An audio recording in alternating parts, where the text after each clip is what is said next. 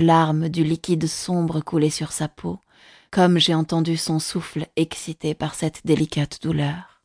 J'ai reculé, d'un mètre ou deux, regardé mon ombre distordue sur la mer plate, les jambes écartées, les escarpins si hauts, la robe si courte, si collante, si moite, et maintenant, avec mon long fouet à la main, j'étais comme un croisement entre Hulk et Barbarella. Réjoui par cette image, je me suis senti plus inspiré pour faire danser ma liane cruelle sur son corps.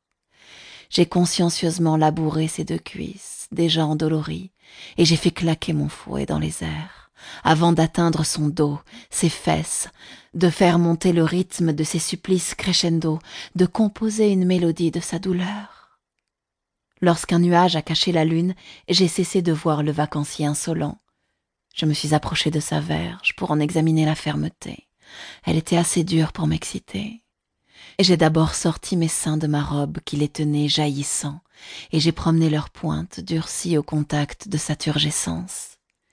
Je me suis retournée en relevant ma robe, et ce sont mes fesses qui se sont frottées à lui, tandis que mes mains jouaient à faire rouler ses testicules dans le scrotum rétréci et fripé. Toujours dos à lui, d'un coup de hanche sec, j'ai absorbé sa queue aussi loin que possible, et j'ai ondulé sur elle à ma guise. Quand ma jouissance s'est doucement annoncée, j'ai enfoncé mes ongles durs et pointus dans ses cuisses, et le carmin de mon vernis s'est confondu au rouge des coupures sanguinolentes qu'il avait sur les cuisses. Je ne voulais pas lui donner la satisfaction de mon plaisir. Je me suis retirée avant de jouir. Et je l'ai laissé, crucifié dans cette forêt macabre, dansant au-dessus de l'eau. Au réveil, tout était intact dans ma mémoire. J'ai rapidement noté l'essentiel avec un plaisir non dissimulé. Dans la salle à manger de l'hôtel, il guettait mon arrivée, le regard déjà soumis.